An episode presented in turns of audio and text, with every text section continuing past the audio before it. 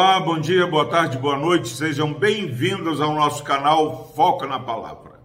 Louvado seja Deus pela sua vida, sejam todos muito bem-vindos. Estamos de volta aí com fôlego total, obrigado pelo apoio de vários irmãos que é, nos incentivaram a não parar. E eu quero é, chamar a sua atenção porque nós vamos meditar nesses próximos dias no Salmo 128, o salmo que tem falado muito a meu coração. Salmo 128, versículo 1 diz: Bem-aventurado aquele que teme ao Senhor e anda nos seus caminhos. É imperativo, meu irmão e minha irmã, que conheçamos mais o nosso Deus. Quando nós conhecemos a grandeza, a majestade, a soberania, é, o poder do nosso Deus, a santidade do nosso Deus, a onisciência do nosso Deus, a sabedoria do nosso Deus, a perfeição do nosso Deus, a independência do nosso Deus, nós vamos temer mais ao Senhor. Há, é, por incrível que pareça, pessoas que ficam aborrecidas com Deus, querem retaliar Deus como se alguém pudesse resistir à vontade de Deus. Pessoas têm ficado como é, uma criança birrenta. Caminhavam bem e daqui a pouco falou assim: ah, não, eu não, não quero, eu, eu ex-crente. Eu sou ex-crente. Já, já fui firme, já tive isso. Por onde você olha, há alguém que é está se achando no direito de se afastar da presença do Senhor. Que engano terrível, meu irmão. Como se houvesse um lugar para você que está me ouvindo é, e eu nos afastarmos da presença do nosso Deus. O nosso Deus é onipresente. Ah, mas eu, eu faço o que eu quero. Não, nosso Deus é onipotente. Ele endurece o coração de Faraó para daqui a pouco operar grandes milagres. Em nome de Jesus. Busque conhecer mais o nosso Deus. Estude a confissão de fé de Westminster, que tem lá é, capítulo 2 de Deus e da Santíssima Trindade. Ele vai dizer quem é o nosso Deus: Deus imutável, Deus perfeito, Deus zeloso, Deus misericordioso, mas Deus justo.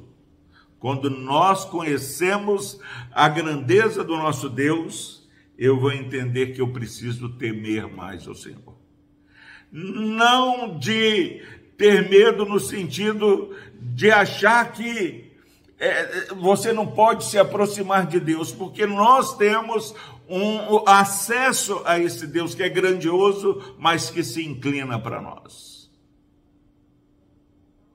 Agora, quando nós tememos o nosso Deus, quando nós sabemos que o nosso Deus é o Deus conosco, nós vamos é, ter cuidado na nossa linguagem. Colossenses 3, Paulo fala, falando entre vós com salmos, hinos e cânticos espirituais, mas nós falamos o que queremos falar, como achamos que devemos falar. E ele fala, bem-aventurado, mais do que feliz, aquele que teme ao Senhor. Busque conhecer a grandeza do nosso Deus. Saiba que Deus nos criou e Ele tem todo o direito de fazer com a nossa vida conforme lhe apraz. Bem-aventurado aquele que teme esse Deus grandioso e anda nos seus caminhos. Quando nós sabemos que é, esse relacionamento com Deus é coisa séria, que Deus é ciumento, que Deus não é, aceita que nada ocupe é, o nosso coração é, a, a, além dele. Ele quer que o meu e o seu coração é, tenha, é, em primeiro lugar, o valor correto que Deus é o maior presente de nossas vidas. Se eu entendo a grandeza do meu Deus, eu vou andar nos seus caminhos. Salmista, no Salmo 2, ele vai falar: quem pode resistir? Como você pode querer é, brigar com Deus, beijar o filho, para que ele não se irrite? Porque se enfurece os gentios e os povos imaginam coisas vãs. Pare, meu irmão, minha irmã, de imaginar coisas vãs. Tema ao Senhor e ande nos caminhos do Senhor.